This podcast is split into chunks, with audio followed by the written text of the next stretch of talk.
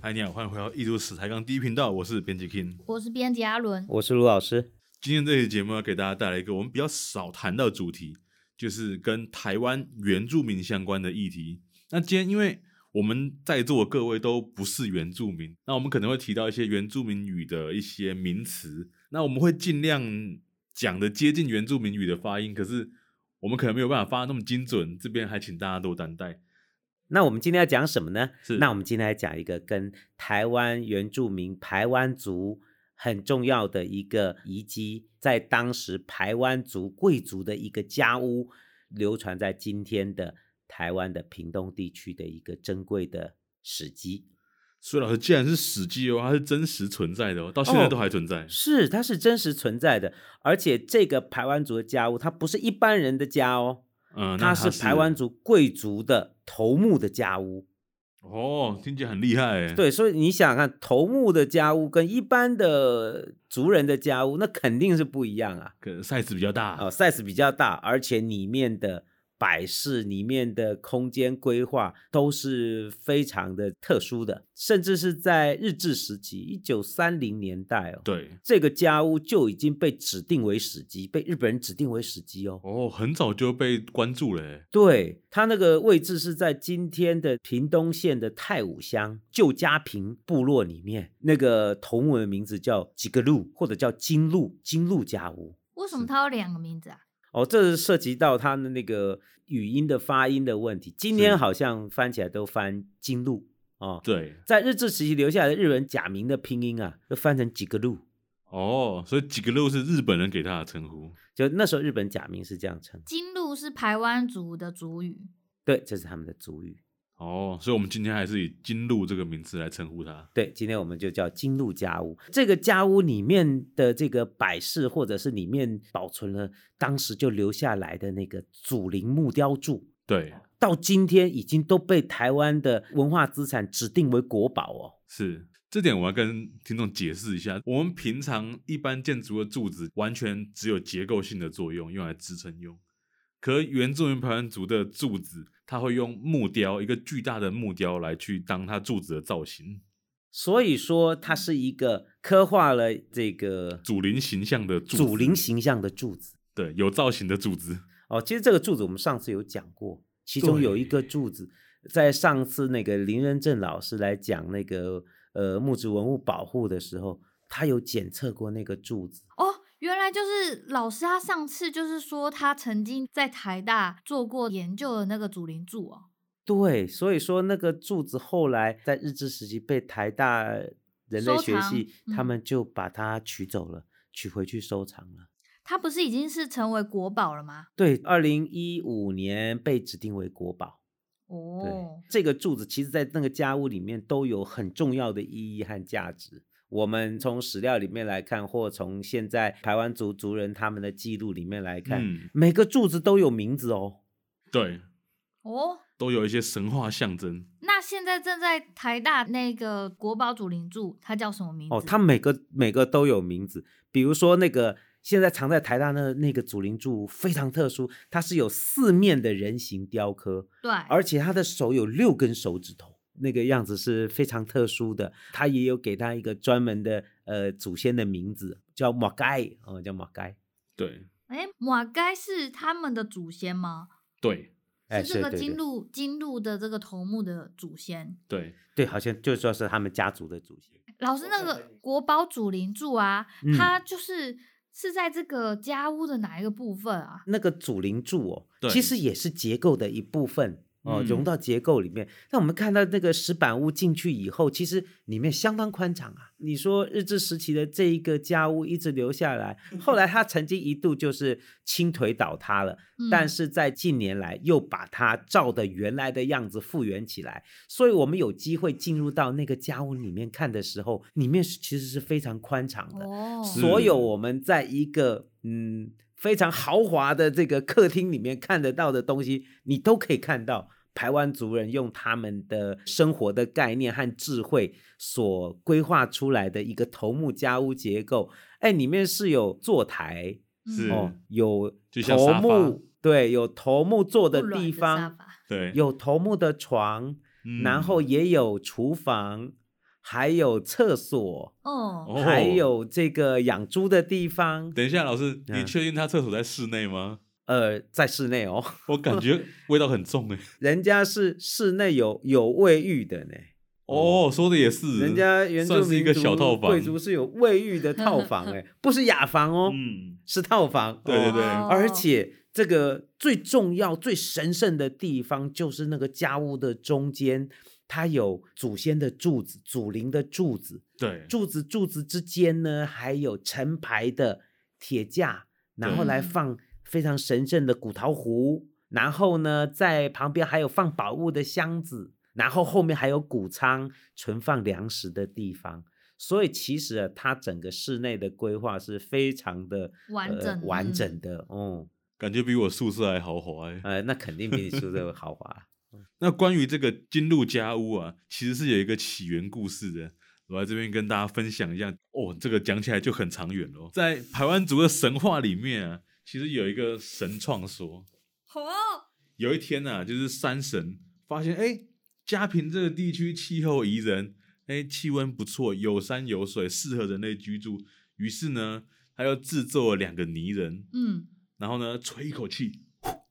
就赋予了他们生命。从此之后呢，这两个人就是兄妹，在这个地方开始生活。因为他们是兄妹，结果生出了畸形儿。那个畸形儿的眼睛长在膝盖上，哎这好像泰坦神族之类的人呢、对。但那个时候，神就觉得创造人失败，所以他就创造了第二次。那时候他创造了四个家族，嗯，这四个家族里面，其中有一个家族呢叫做达鲁亚瓦克。那达鲁亚瓦克这个家族呢，他的大长家、大掌门叫做烧麦。那在烧麦底下有两个人后代啦，叫做马盖跟图库。嗯那马盖跟图库以前呢、嗯，他们在排湾族吃饭，只要半粒小米就可以喂饱全家的人。哇哦，很厉害，只要煮半粒就好。我们现在都要吃很多。然后有一天，哇该跟独孤呢，他们就觉得每天煮饭好麻烦哦，他们想要一劳永逸，所以他们就一次抓了一大把小米撒进炉灶里面。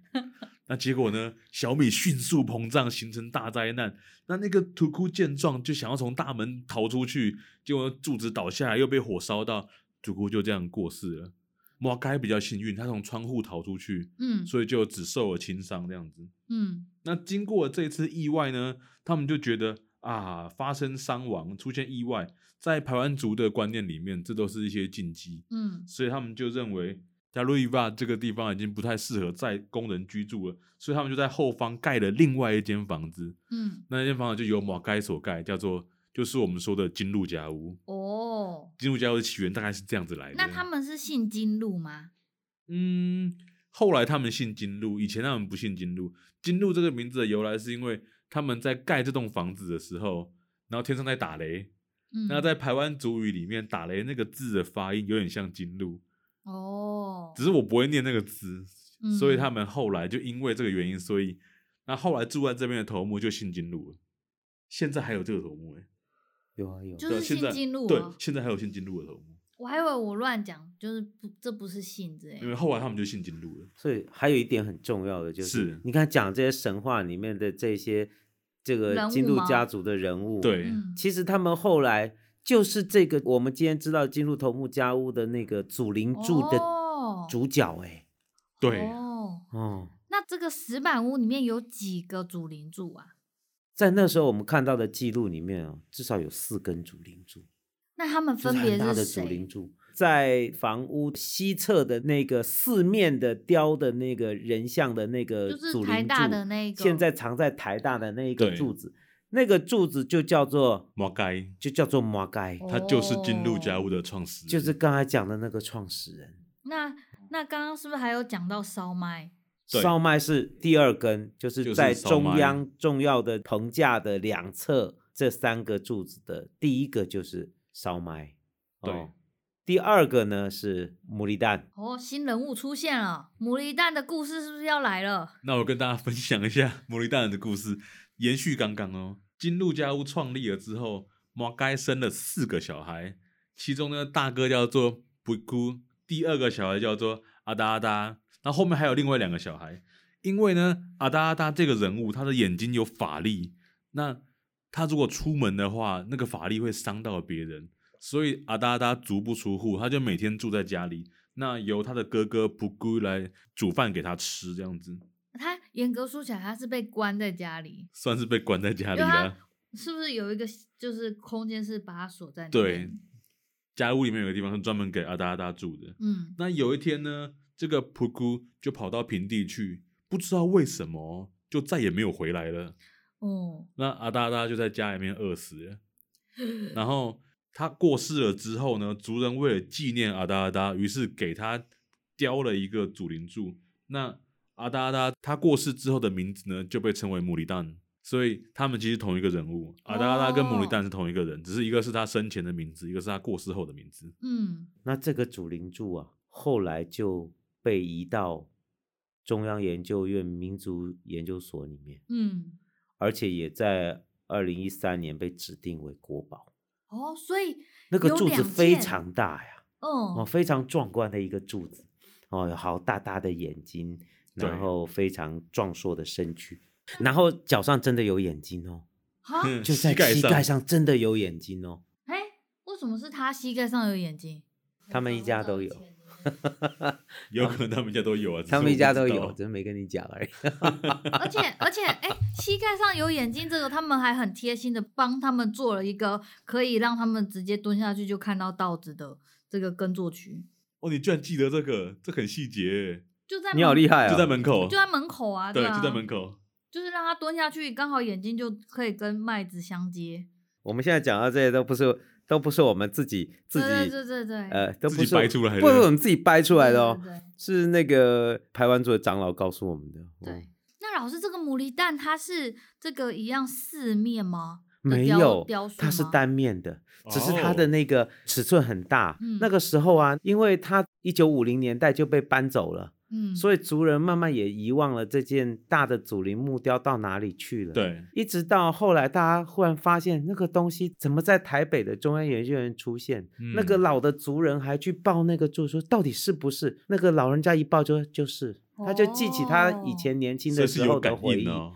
对他们，他就去一报，他们就说，嗯这是以前的摩里蛋的石柱啊、呃木他柱。他知道那是他们他们的，是对因为是因为他曾经帮忙搬运过呃，下山，不只是这个，还有就是在家庭部落里面的老一辈的很多记忆里面，这些物件，因为后来战后初期民族学的学者去采集，今天我们看到那个清册上至少有一百一十件家平社的文物，现在在中研院里面。嗯，那这些文物，它可能包含了木雕，可能包含了呃服饰，很多就是那一个时代的台湾族的族人在使用的，所以他们的老人家一看，甚至都可以知道这是以前谁用过的我东哦连西，主人都点得出是来，谁的东西，他们都知道，然后他们就会觉得啊、这个就是以前我们祖先的东西，现在居然到了台北。 嗯，所以副科品是逃不过他们的法眼的。对对对，他们一看就知道哪些以前就是祖先用过的东西。我们刚刚讲都是神话的部分，是排湾族的传说吗？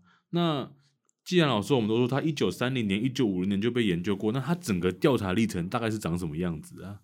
金鹿教授记录的过程，哦，就是说，其实金鹿家屋很早就被关注哦。对金鹿家屋大概在日治时期的时候就已经被日本的学者所关注，所以我们从资料上来看，在一九三五年的时候，台湾总督府他们就开始组织了这个像类似我们今天的文化资产调查队这种感觉啦。文化哦，资他产们调就查组队织了一个史记名胜嗯嗯天嗯然嗯纪念物的调查委员会，是所以来在台湾全岛进行调查。所以他们在一九三五年就已经知道，然后去实地勘察这个我们说的金鹿家屋。所以他一九三五年记录里面都可以看到，他们进去调查的时候，都已经看到家屋里面的所有的摆设都还是蛮完整的状态被记录下来。哦，哦，里面有呃非常大的祖灵柱，哦，也有棚架上面大大小小的古陶壶，对，哦，整个家屋的内部构造都还很完整。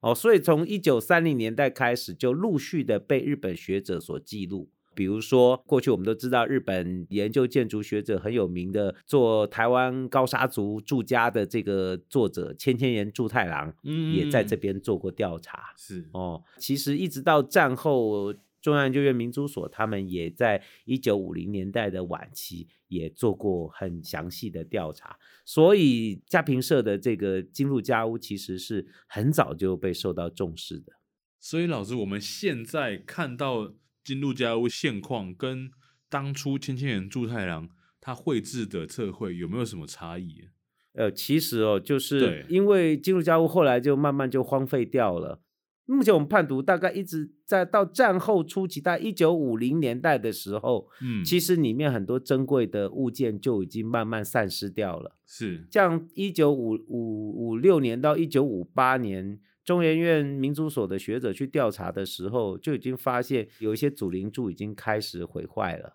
然后哦原先在棚架上面，在那个祖灵柱旁的棚架上，其实对是有几十个非常珍贵的古陶壶，几十个这么几十多个哦。就过去的资料，我们看到的是，呃，一九三五年他们就在资料上有说，至少哦有三十二件大大小小的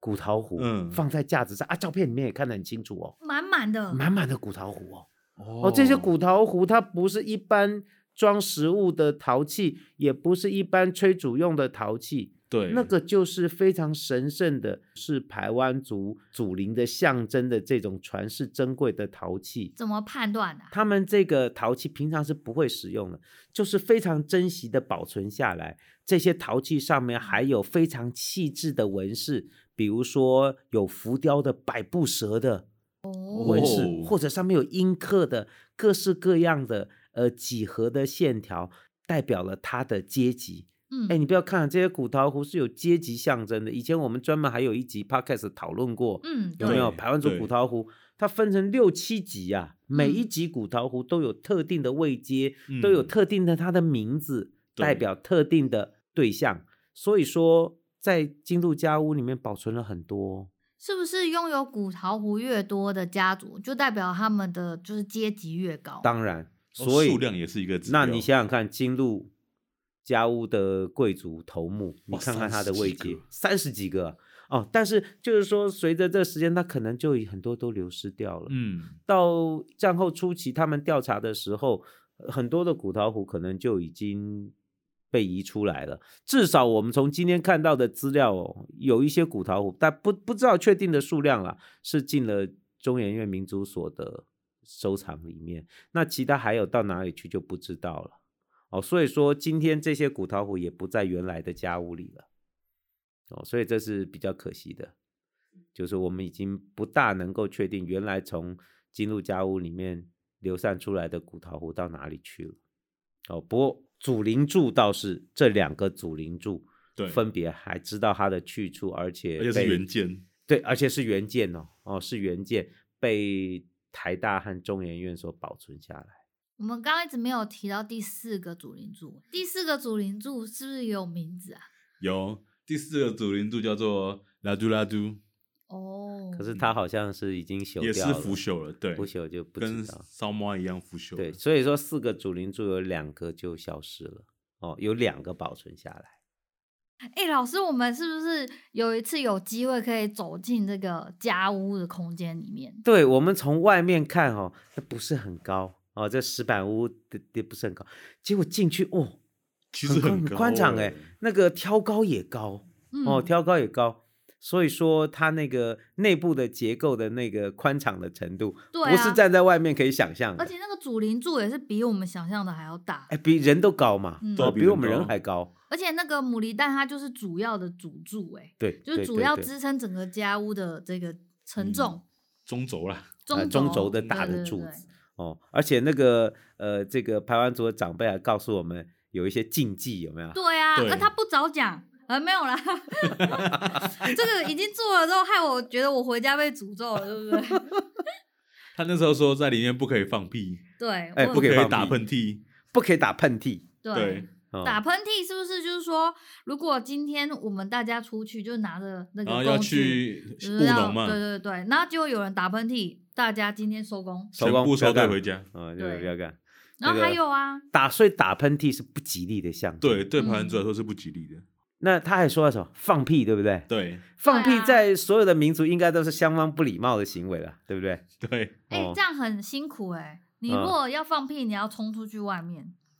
当然，你就、哦是你吗就在室内放，你要臭死大家。也是啊，因为所以这空，哎，间这是有道理的。嗯对在内部密闭空间，你放个屁是什么意思啊？哦，你当然要出去放啊，对不对？哎，我觉得这是有道理的。而且因为他们家屋的这个结构或者是使用方式跟我们汉人其实不太一样，因为比如说他们的祖先其实是会葬在家屋里面。对，室内葬哦，是，哦，室内葬，所以他们的祖先是葬在室内，然后不是我们一般常见的养生直支葬，是蹲踞葬，就在那个屋子的地下嗯，哦，所以是其实就算这个长辈死了以后，这个后人还是跟祖先住共在存同一个嗯屋子里面，哦对，然后还有就是进入家屋，还有一个很有趣的，就是它的嗯那个、呃火灶吗？对炉灶，炉灶呢就在那个关啊阿达阿达的旁边，所以呢，就是他们后来的人啊，就是在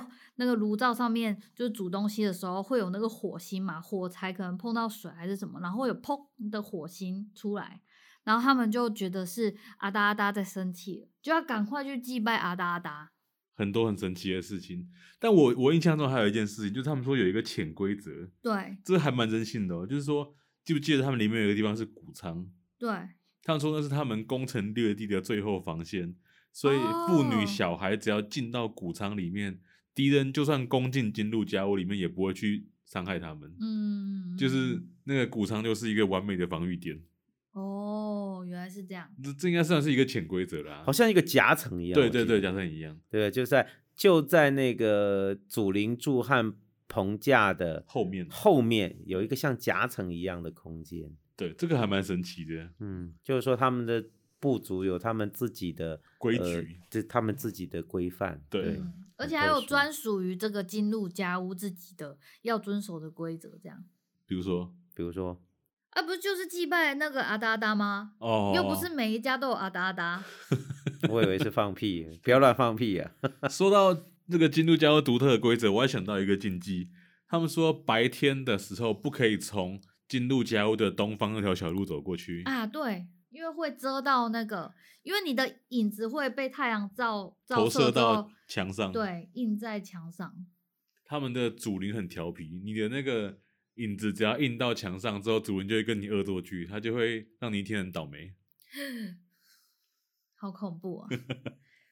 他们有很多有趣的传，这就是部落的禁忌吧？对对对对，有各些事各情式你各样的禁忌。你别找麻烦，你别乱弄，弄对了你就倒霉。可能有些禁忌其实不太知道原因呢、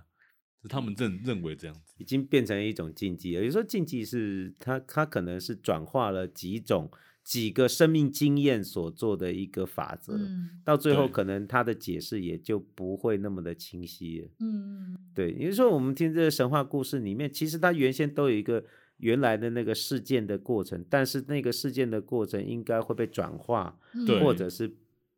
被做某一种程度的嗯置换，变成今天我们看到那个样子。嗯，对。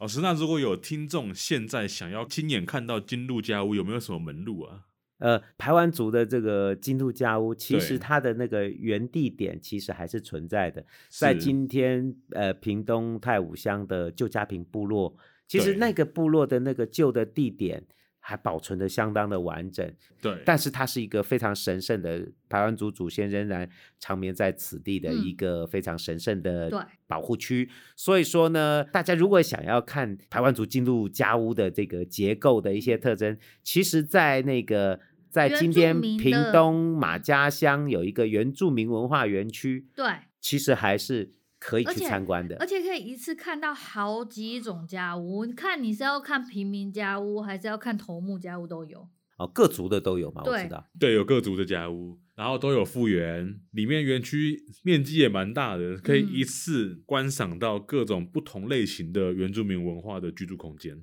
对，而且我觉得原住民族的居住空间一定要亲自走进去，才会有那个尺度感。对，那个东西真的不是书上看过就能够理解的。嗯，我还记得我第一次刚到金鹿家屋面前的时候，我其实很感动、欸，真的哦。对吧、很感动，就是因为以前都在资料上看过这些东西，但是第一次亲眼见到。哎，我也嗯是，真对，的哦，我有时候就哦，真嗯是这个有这个机会能够看到吉格路家屋的那嗯个，最让我讶异的，其实还是第一次它内部的耻辱感，第二是那个司令台怎么离家屋这么近呢、啊就在旁边。真你的说哎，那个从那个日治时期的老照片看到啊，是有司令台啊，有家屋，结果你实际到地，哦呦，这么近啊，就我在一旁边一。直以为是在两个地点，嗯，就没有就在他面前，对，就在对面面对面。所以说，对于原住民居住空间有兴趣的听众，可以去原住民文化园区参观一下。那今天关于原住民建筑与木雕的故事，我们分享在这边告一个段落。那艺术史太阳第一频道，我们就下礼拜再见喽。大家拜拜。拜拜。